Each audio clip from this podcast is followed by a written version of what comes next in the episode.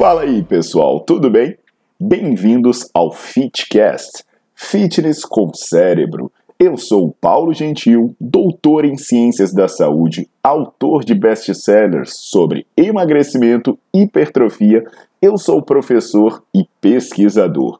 Este canal foi feito especialmente para quem gosta de cuidar do corpo, mas não descuida da inteligência. Aqui a verdade é dita com evidências científicas, doa a quem doer. Não esqueçam de seguir o canal e divulgar. E também eu convido vocês para olhar os links na descrição do canal para ver as minhas aulas, meus livros e também me buscar nas redes sociais.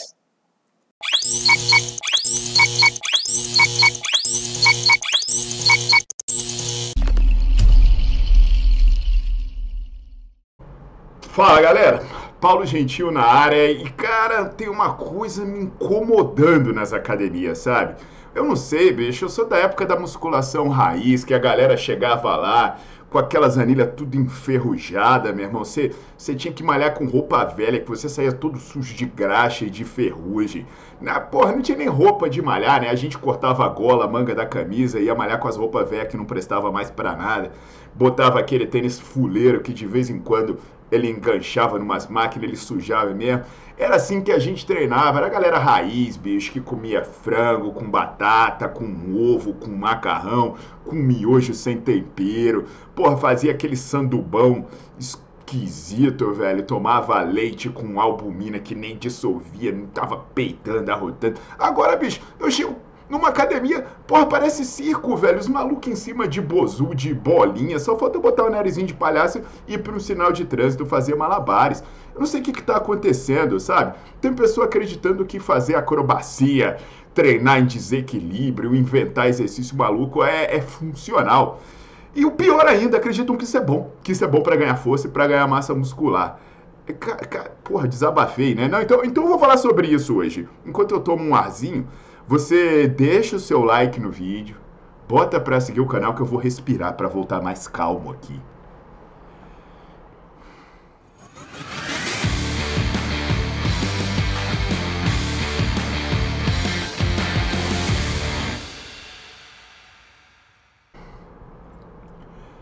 Voltei, pessoal. Tô mais calmo. Então, olha só. É, vamos entender uma coisa. Instabilidade é algo muito específico. Por exemplo, quando você trabalha em instabilidade, eu tenho uma aula no Nerdflix muito bacana que eu falo sobre treino funcional, sobre tudo, e você trabalha regiões do cérebro que são, é, do, não do cérebro apenas, mas do seu sistema nervoso, tanto central quanto periférico, que são diferentes das que você trabalha quando você está em estabilidade. O que, que eu quero dizer? Por exemplo, o fato de você andar numa corda bamba não quer dizer que vai te ajudar a andar no chão, e vice-versa, porque são formas diferentes de controle de movimento. E aí, qual é o problema? Quando você cria instabilidade, então você não está treinando uma situação do dia a dia. Além disso, quando você coloca instabilidade, você prejudica a intensidade, porque como você precisa de mais processos para se manter equilibrado, você não consegue fazer a produção de força que você conseguiria normalmente. Então, no final das contas, criar uma instabilidade vai prejudicar a intensidade do exercício. Você vai aplicar menos força, você vai usar menor amplitude de movimento e, consequentemente, você ganha menos força, você ganha menos massa muscular e você ganha menos potência.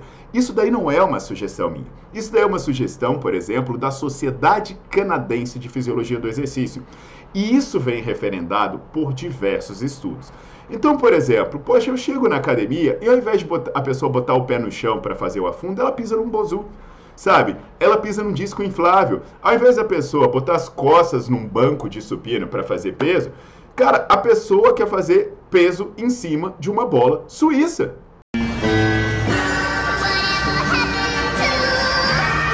Achando que vai dar merda.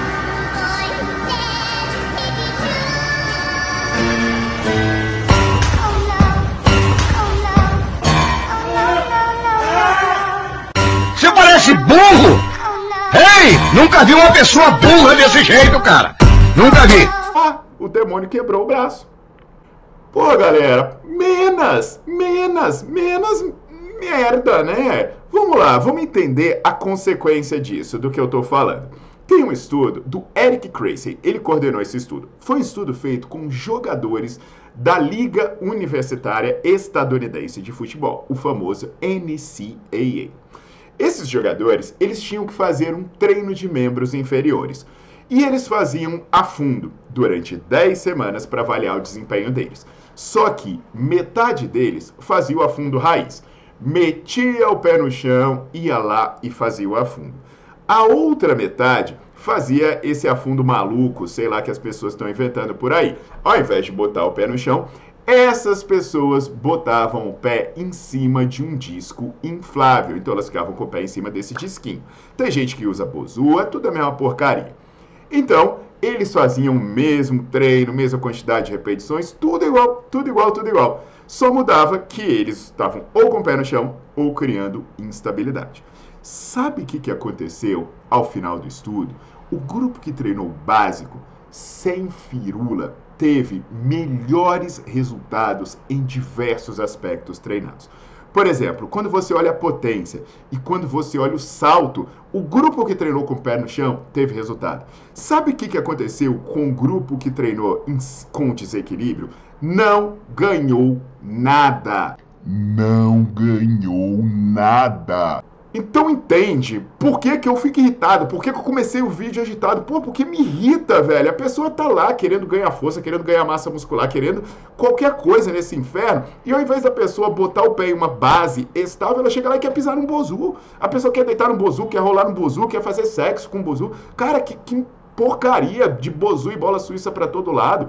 Pô, vai lá olhar a aula do Nerdflix, vocês vão ver que isso é a maior furada. Isso pode trazer mais risco do que benefício. Isso não ajuda, isso não é funcional, porque na porcaria da sua vida você não anda em cima de bozu. Você não pisa num bozu para fazer cocô, sabe? Você não pisa num bozu para entrar no seu carro. Porcaria, você pisa no chão, em plataformas estáveis. Caralho, tô ficando irritado, né? Então, olha só, pessoal, entende que as pessoas estão confundindo. O fato de ser difícil fazer um exercício não quer dizer que esse exercício seja bom ou seja intenso. Pô, é difícil você se eh, andar num monociclo e fazer malabares, mas isso não quer dizer que isso é bom para sua, pra sua performance, para o seu desempenho, tá legal? Então, faça assim, faça o básico, sem frescura, sem firula. E já aproveita que eu tô calmo, já deixa o seu like no vídeo e já bota para seguir o canal.